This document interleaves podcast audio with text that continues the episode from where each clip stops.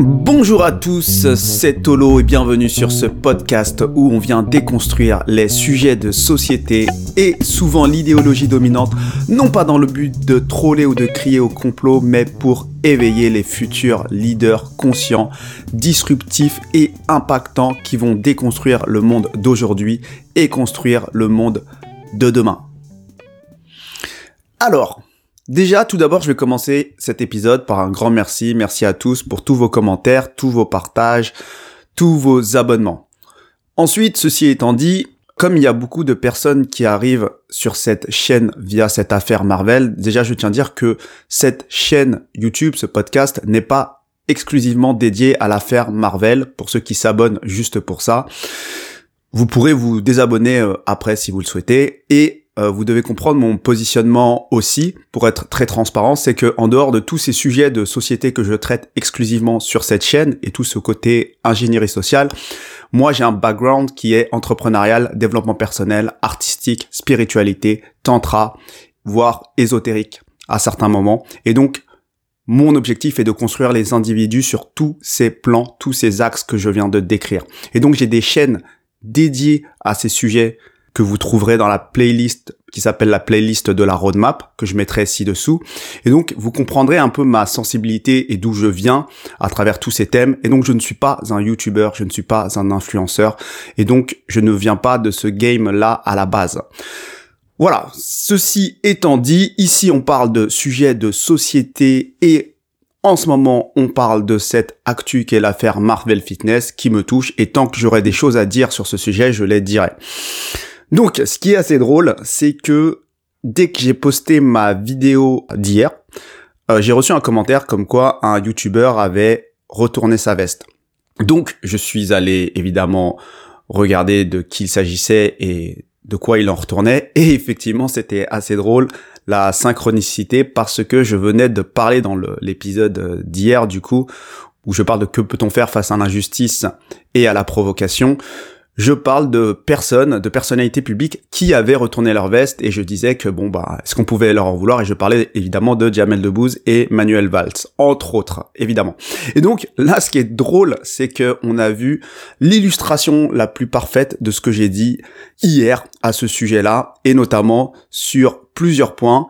Parce que j'aurais même pas pu imaginer que quelqu'un allait illustrer tout ça en, en une fois, c'est que évidemment bah tout le monde ne peut pas supporter la pression quand on tape dans le porte-monnaie. Donc là, on tape pas forcément dans le porte-monnaie directement, mais à partir du moment où la personne prend un risque de se faire striker une vidéo, voir sa chaîne, et c'est ce qui lui ramène le plus d'argent, bah, on peut imaginer que c'est une pression assez forte. Et qui est-on pour juger, sachant que nous, notre business ne se base pas forcément là-dessus? Ensuite, le fait qu'ils reviennent encore plus dociles que jamais, ce que j'expliquais dans l'épisode d'hier, et ça m'a fait halluciner, c'est qu'à la limite, tu peux dire euh, ce que tu veux, t'as as, le droit de te positionner comme tu veux, mais là c'est vraiment un retournement de veste. Déjà à la fin de sa deuxième vidéo, qui devient maintenant sa première vidéo, on sentait que ça tournait euh, en faveur euh, de, de, la partie civile, mais à la fin de sa nouvelle vidéo, donc qui est en fait sa troisième vidéo puisqu'il a supprimé la première, et ce qui devient donc sa deuxième vidéo, à la fin de cette vidéo, mais on a l'impression que Marvel c'est un ouf et que euh, il n'y avait euh, rien qui a provoqué sa colère. Alors que pour être clair, tous ceux qui connaissent l'affaire, Marvel aurait pu se réconcilier avec tout le monde, mais pas avec l'avocate. Parce qu'elle a usé de méthodes extrêmement douteuses, voire mafieuses, et je ne les détaillerai pas ici pour pas avoir de problème à mon tour, même si moi j'ai personne dans ma communauté, entre guillemets, comparé à certains gros youtubeurs, mais ce que je veux dire, c'est que il n'y avait pas rien. Ce n'était pas gratuit. Il aurait pu se réconcilier avec tout le monde, sauf elle, parce que là, elle a dépassé les bornes de ce qui était possible. Elle a dépassé le monde virtuel pour basculer dans le réel. Donc, je n'irai pas plus loin sur ce sujet-là, mais en tout cas, ce qui est assez drôle, donc, c'est qu'il illustre tout ça et ça illustre aussi un point dont j'ai parlé, c'est ne remettez jamais votre discernement entre les mains d'un influenceur, même si vous lui faites confiance à 100%. Et comme j'expliquais, c'est que les influenceurs, les, tous les leaders, toutes ces personnes-là sont les plus corruptibles. Et quand ils sont corrompus, en règle générale, ça fait des dégâts parce qu'il y a toute une partie de leur communauté qui va les suivre aveuglément. Parce qu'ils sont forcément, comme je vous le disais, ils sont un peu plus polarisés dans l'émotionnel, dans l'affectif, et c'est plus facile finalement de suivre quelqu'un qu'on a déjà suivi que de se remettre en question et de penser par soi-même. Donc, ça illustre un peu ce point-là, mais il a incarné d'autres valeurs qui étaient euh, très intéressantes, c'est que euh, il s'est quand même drapé de bonnes intentions. Après, c'est bien, il fallait, il fallait qu'il le, il le fasse, il fallait qu'il se justifie, mais il a dit que c'était pour ne pas faire circuler de fausses infos qu'il a retiré sa vidéo qui euh, aurait pu faire des millions de vues parce qu'elle a fait 500 000 vues en moins de deux jours. Et surtout, ce qui est intéressant, c'est que si la communauté de Marvel débunkait ces deux vidéos et lui montrer point par point ce qui manque dans ces vidéos et que la, la réalité est tronquée, est-ce qu'il enlèverait ces vidéos pour refaire encore une fois une vidéo? Tout le monde connaît la réponse. Il le ferait évidemment pas. Et c'est ça qui est intéressant et c'est ça dont j'ai envie de vous parler un peu aujourd'hui. C'est que les influenceurs, les leaders, les politiques, toutes les personnes qui sont dans la lumière aujourd'hui, ils n'ont pas peur de leur communauté. Ils n'ont pas peur de se faire lyncher. C'est pas ça leur plus grande peur. Et c'est ça que ça montre en fait.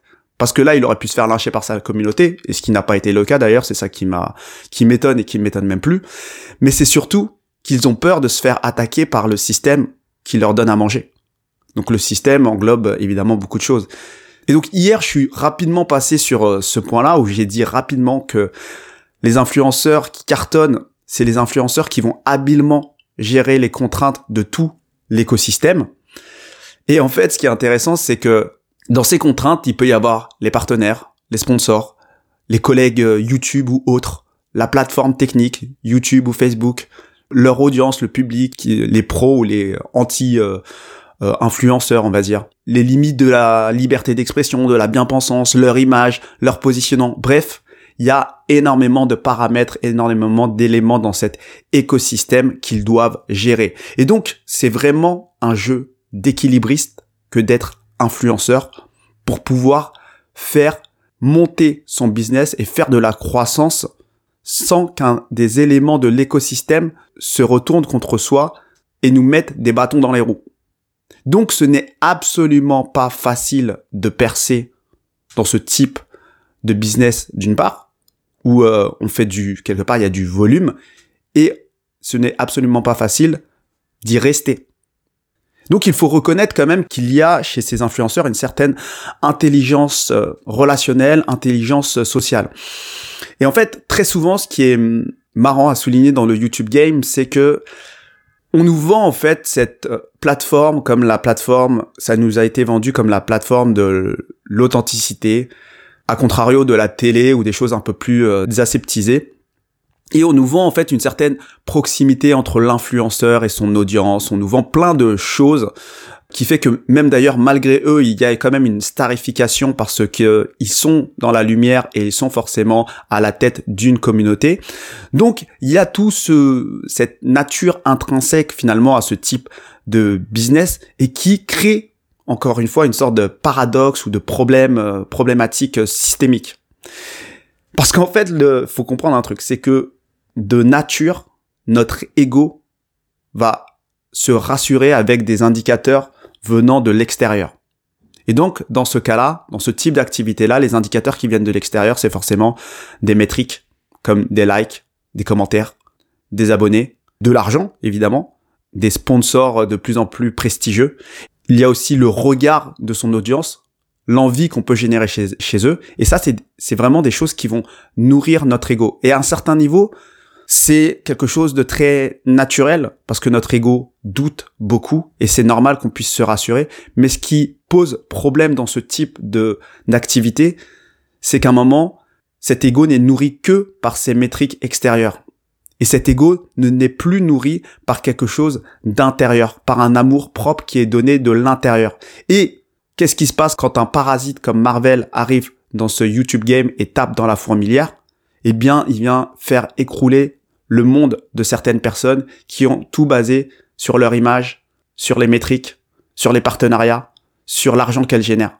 Et ça, c'est un véritable problème intrinsèque à ce type de métier, qui est des métiers à risque sur un plan presque développement personnel et spirituel, où l'ego est beaucoup beaucoup plus sollicité que des personnes qui sont dans l'ombre, mais c'est les règles du jeu, c'est des challenges de la vie. Donc est-ce que le problème c'est que un Marvel tape dans la fourmilière pour dénoncer des choses, ou est-ce que le problème c'est que l'influenceur a construit tout son monde intérieur sur des métriques externes, qui une fois qu'elles disparaissent, tout s'écroule autour de lui et à l'intérieur de lui. Donc ça, c'est une vraie question qu'il faut poser au-delà de toute cette euh, ce battage médiatique. C'est des challenges propres à ce type de métier et on ne sait pas comment Marvel aurait réagi si d'un coup il perçait dans le YouTube game. Il perçait vraiment. Et c'est ça qu'il faut euh, savoir, c'est que ça change le rapport à sa communauté quand le business croît, quand les métriques deviennent de plus importants, donc l'ego devient de plus en plus sollicité, donc l'écosystème devient de plus en plus complexe, et donc le jeu d'équilibriste entre tous ces éléments de cet écosystème devient de plus en plus difficile, et il est très facile de se faire asservir par ce type d'éléments externes, ne serait-ce que par la plateforme YouTube qui impose ses règles, qui joue avec l'algorithme et auquel tous les utilisateurs d'Alpaform doivent se soumettre et doivent faire des, euh, des miniatures putaclic, des titres putaclic, des mots-clés putaclic, enfin, du contenu qu'on n'a pas le droit de dire, des mots, il y a des mots interdits. Enfin bref, c'est des contraintes permanentes et ce qui rentre en conflit direct avec le fait d'être authentique. Et donc ça, c'est quelque chose qu'il faut extrêmement bien comprendre parce que on reproche beaucoup, beaucoup de choses à ces youtubeurs. On leur demande d'incarner des valeurs que peut-être nous-mêmes, on n'arrive même pas à, incarner à notre niveau. Donc, l'idée de cet épisode, ce n'est pas forcément de, de critiquer ces influenceurs qui retournent leur veste. C'est quelque chose de peut-être normal. C'est facile à dire pour nous qui n'avons rien à perdre ou parce que notre business c'est pas forcément celui-là. Mais surtout, c'est au public, à nous, finalement aux, personnes qui consomment à un certain niveau du contenu de monter en niveau de conscience et de prendre du recul et d'avoir ce discernement et de ne pas déléguer notre discernement à un influenceur. Et ça, c'est quelque chose d'extrêmement important parce que c'est un peu ce qui se joue en ce moment avec cette histoire de retournement de veste. Et vous devez bien comprendre que les retournements de veste ne font que commencer parce que je pense que la partie civile met la pression forte pour que leur vérité soit la vérité et qu'ils attaquent tout d'abord des personnes qui ne connaissaient pas l'affaire et qui se sont appropriés le sujet et qui étaient des influenceurs parce que c'est les personnes les plus simples à convaincre parce que finalement elles ont tout à perdre pour un combat qui n'est absolument pas le leur et peut-être qu'elles s'attaqueront plus tard à des personnes un peu plus proches comme des personnes du feed game ou autres mais c'est normal, c'est leurs armes. C'est comme ça, c'est la vie. Et donc maintenant, il faut aussi comprendre que euh, au-delà de nous, euh, de prendre cette distance avec euh, ces influenceurs, nous avons une responsabilité dans la façon dont nous consommons du contenu. Il faut qu'on arrive à développer cette intuition pour savoir qui, dans les personnes que l'on suit, est polarisé dans les métriques et qui est polarisé un peu plus dans l'authenticité. Parce qu'il y a des youtubeurs qui sont beaucoup plus polarisés dans l'authenticité et qui arrivent à grimper, mais leur croissance est beaucoup plus naturelle et organique. Et d'autres personnes qui sont beaucoup plus opportunistes, qui vont adapter leur comportement et suivre un peu plus leur métrique. Et ces personnes-là, effectivement, je pense qu'il faut les sentir parce que c'est les plus, en vérité, c'est les plus dangereuses pour moi, dans la mesure où elles ont cette intelligence relationnelle, cette intelligence sociale de faire ce jeu d'équilibriste. Mais quand tu mets ce, cette intelligence-là au service de la croissance de ton business ou de certains chiffres ou de certaines métriques, eh ben tu bascules un peu euh, très très rapidement dans le côté un peu, euh, j'ai presque envie de dire euh, pervers narcissique. Ça veut dire que tout ton monde, tout le monde que tu as créé, c'est tout sauf toi. Enfin, je sais pas si pervers narcissique c'est le mot d'ailleurs, mais c'est euh, pas très euh, glorieux et euh, ça fait très très peur parce que tu mènes ta communauté vers un monde qui n'est absolument pas toi et finalement, à la moindre vague, tu t'envoles. Un peu comme ce qui est en train de se passer là pour certaines influenceuses ou influenceurs qui euh, finalement, je pense, euh, n'ont pas assez bien construit leur monde intérieur, ne sont pas assez clairs avec elles-mêmes et qui ont été extrêmement susceptibles suite à quelques critiques et qui ont déclenché finalement cette vague de raids numériques de part et d'autre. Donc ça, c'est quelque chose de que je voulais vous partager parce que c'est quelque chose que on doit prendre conscience en tant que consommateur en général, parce que même un influenceur, c'est un consommateur finalement d'autres contenus. Et aussi, je ne le répéterai jamais assez, c'est que au lieu de se concentrer sur les personnes qui retournent leur veste et qui euh, potentiellement deal avec toutes les contraintes qui sont les leurs, encore une fois, je vous le dis, concentrons-nous sur nous, sur cette communauté qui se réunit autour de valeurs, autour d'une certaine volonté de vérité, d'authenticité. Restons soudés, travaillons ensemble, travaillons en réseau, connectez-vous entre vous dans les commentaires, connectez-vous dans le réel et construisons quelque chose à côté de ce système complètement pourri qu'on ne pourra jamais attaquer euh, seul, mais jamais. Pour moi, c'est illusoire et qu'on reste indépendant de toutes les pressions, de tous les éléments du système qui veulent euh, peut-être reprendre l'affaire ou pas. Donc voilà, c'est quelque chose de pour moi de très important et c'est un peu aussi l'objectif de ce podcast et l'opportunité qui nous est donnée ici, c'est que finalement on ouvre les yeux plus rapidement sur ce qui peut se passer dans les hautes sphères et qui se passe en fait même dans les sphères du quotidien et qu'on se réorganise. Aujourd'hui c'était lui, demain ça peut être euh, un d'entre nous pour X ou Y raison. Donc euh, voilà. N'hésitez pas du coup à, rebondir sur ce sujet, à commenter, à partager, à vous abonner si euh, cette chaîne vous convient. Après tous les disclaimers que j'ai fait au départ, ce n'est pas dédié encore une fois à Marvel Fitness, même si je lui envoie encore une fois de la force. Et je tiens à dire que une semaine Déjà là, euh, j'ai trouvé ça long pour moi. Et donc je lui envoie de la force. N'hésitez pas à cotiser, à signer les pétitions si vous ne l'avez pas fait. Et sur ce, je vous souhaite une bonne journée et à bientôt.